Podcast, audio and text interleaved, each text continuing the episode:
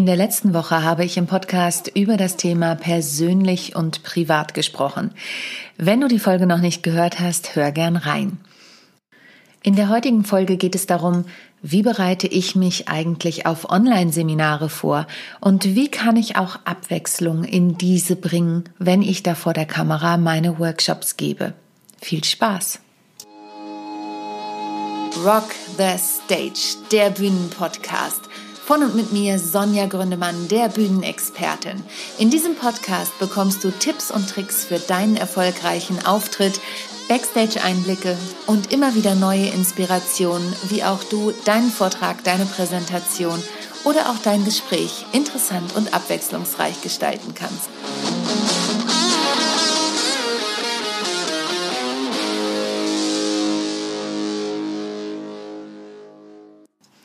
In dieser Woche habe ich wieder einen Workshop auf dem Online-Trainer-Kongress gegeben zum Thema Präsenz-Workshop versus Online-Workshop.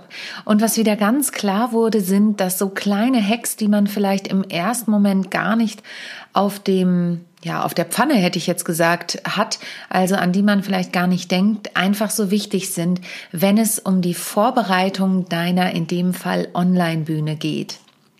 Und es geht ja auch immer darum, zu beeindrucken und einen guten Eindruck zu hinterlassen und vor allen Dingen sich selbst wohl damit zu fühlen. Und das beginnt eben schon damit, dass ich mir meinen Arbeitsplatz so angenehm wie möglich gestalte. Und deshalb habe ich dir heute fünf Tipps mitgebracht, wie du deinen Online-Arbeitsplatz, deine Online-Bühne gestalten kannst, bevor es überhaupt losgeht mit deinem Workshop oder auch deiner Aufnahme, was auch immer du da planst. Und der erste Schritt ist, sorg für dich. Also, was brauchst du?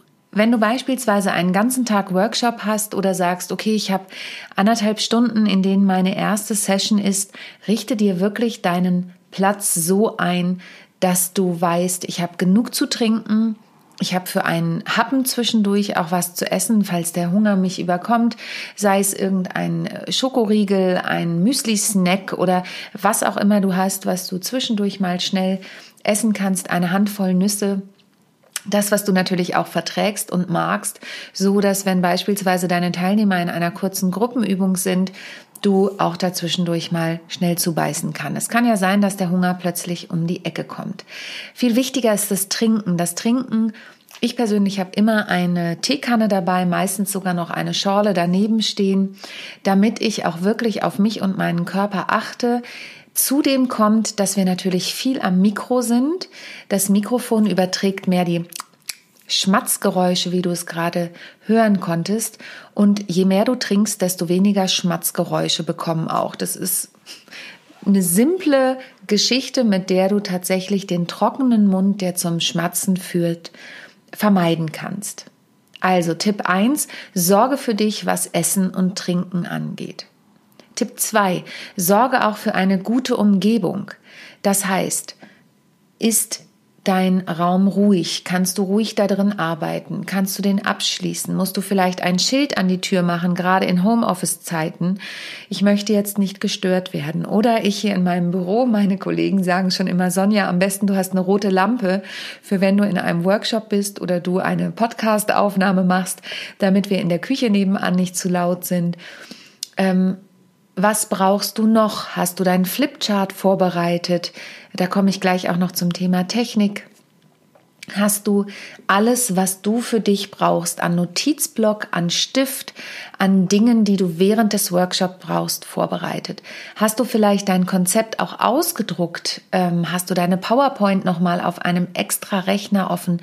Das zählt für mich alles zu der guten Umgebung.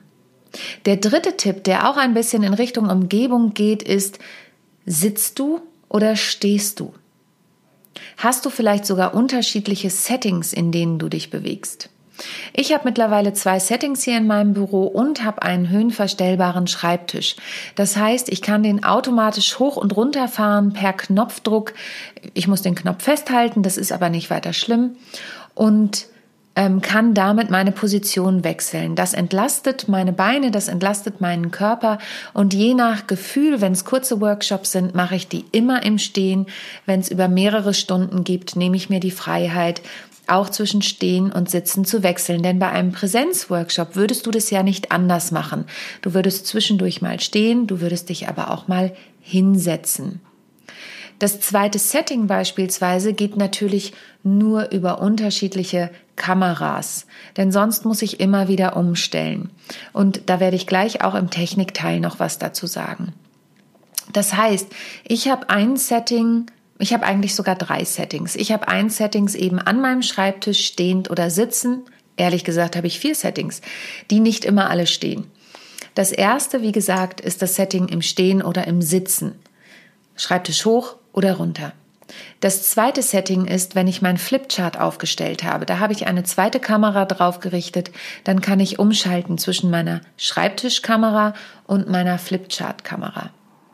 Das dritte Setting ist mein Stehtisch-Setting. Besonders wenn ich Vorträge halte, habe ich einen Stehtisch im Raum stehen. Der ist sonst zusammengeklappt weggestellt, aber wenn ich eben Vorträge halte, Online-Vorträge, dann steht der Stehtisch im Raum, da habe ich noch einen Kontrollmonitor drauf, da kann ich den Chat beobachten und bin meistens mit einem zweiten Gerät noch drin, da komme ich auch gleich im Technikteil nochmal dazu. Und habe meine Maus da drauf liegen und meinen Klicker, wenn ich eine Präsentation habe, mit der ich weiter klicken möchte. Ich habe da auch was zu trinken zu stehen drauf und gucke, was ich noch brauche. An Requisitenbeispiel, wenn ich in eine analoge Geschichte noch mit reingehen möchte. Und das vierte Setting ist mein Sitzsetting. Man kann es auch Interview-Setting nehmen nennen. Da habe ich zwei Sessel stehen, da habe ich ähm, eine Pflanze, die man sieht und äh, auch eine Kerze zum Beispiel. Das ist das Setting, das ich eher am seltensten im Moment brauche, weil wir ja auch echte Menschen kaum hier im Büro empfangen dürfen.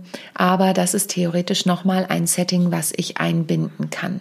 Keine Angst, du brauchst keine vier Settings für deine Trainings, aber es soll dir nur mal aufzeigen, in meinem Büroraum kann ich durchaus, auch wenn es kein Riesenstudio ist, unterschiedliche Settings aufbauen.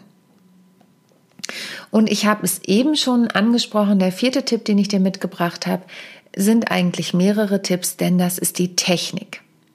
Abgesehen davon, dass der, das technische Equipment, was man braucht, unterschiedlich sein kann und ich darauf nochmal in einer extra Folge eingehe. Ich glaube, ich habe sogar schon eine Technikfolge gemacht, da muss ich tatsächlich selber nochmal nachschauen. Ansonsten mache ich das demnächst nochmal.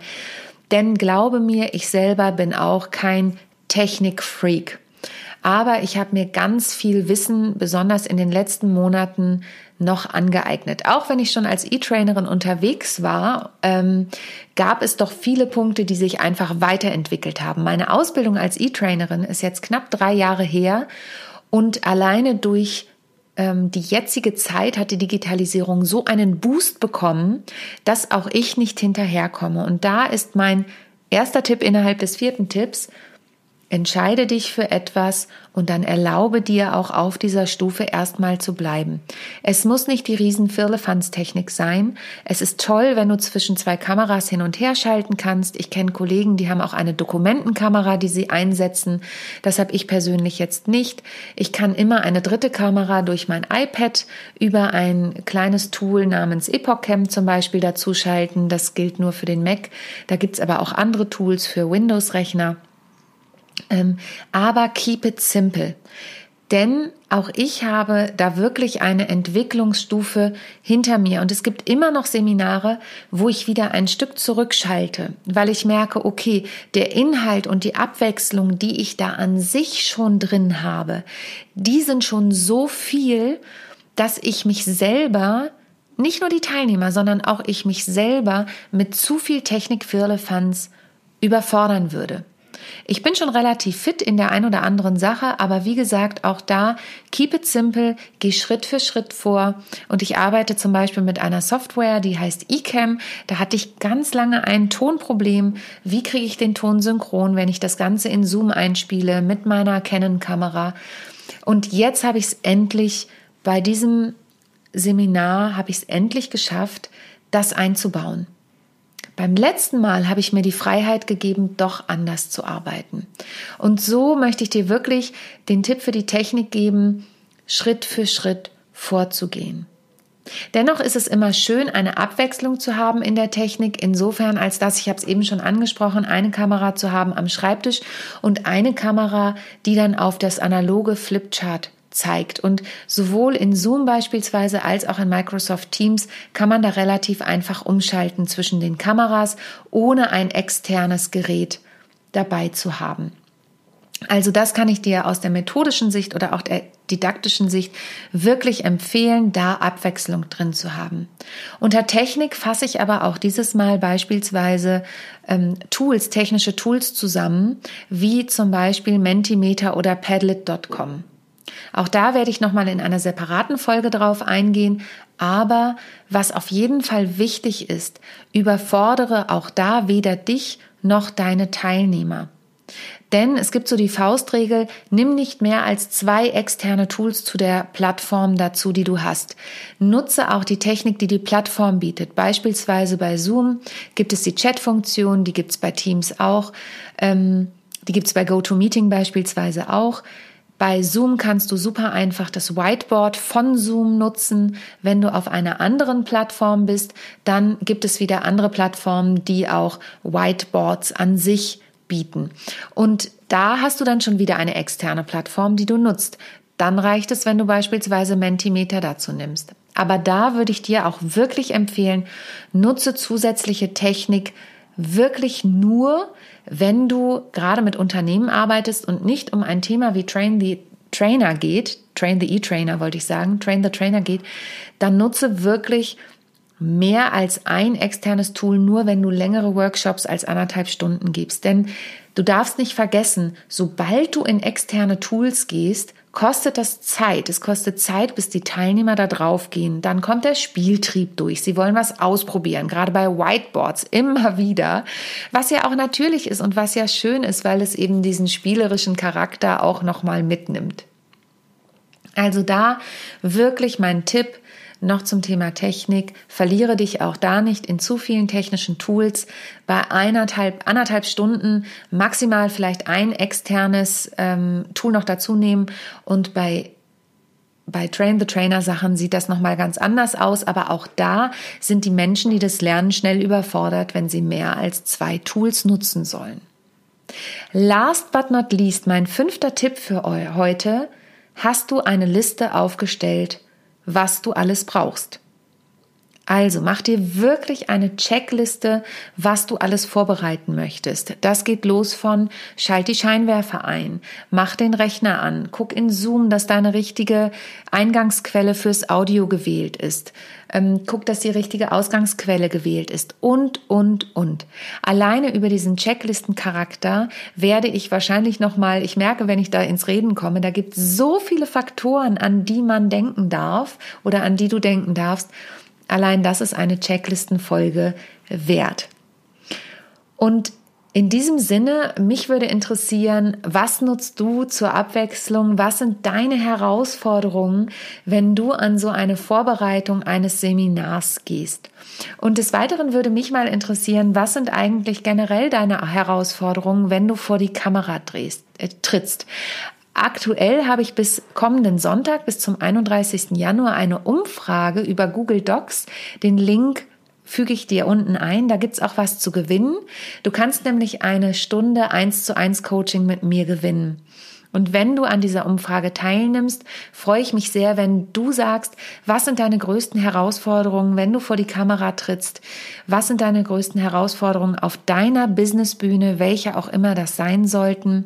Die Auslosung geht, wie gesagt, bis zum 31.12. Mitternacht. Der Rechtsweg ist natürlich ausgeschlossen und ich bin dir sehr, sehr dankbar, wenn du daran teilnimmst.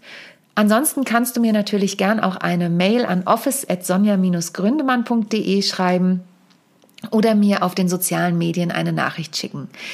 Ich freue mich auf jeden Fall, dass du heute wieder zugehört hast. Wenn dir die Folge gefallen hat, dann empfiehl sie gern weiter, informier Kollegen auch darüber oder Kolleginnen ähm, über diese Tipps und dass Sie gerne reinhören und ich freue mich natürlich auch immer wieder über eine Rezension. In diesem Sinne, danke, dass du dabei warst. Schalt wieder ein, wenn es heißt Rock the Stage der Bühnenpodcast und lass dich überraschen. Der neue Titel steht schon fest und bald wirst du auch diesen erfahren. Tschüss! Dir hat die heutige Folge gefallen, dann hinterlass mir gerne eine Bewertung bei iTunes oder dem Podcast-Portal deiner Wahl. Gern auch bei Google, da freue ich mich auch immer über Rezensionen. Ansonsten empfehle ihn weiter und schalte nächste Woche auch wieder ein.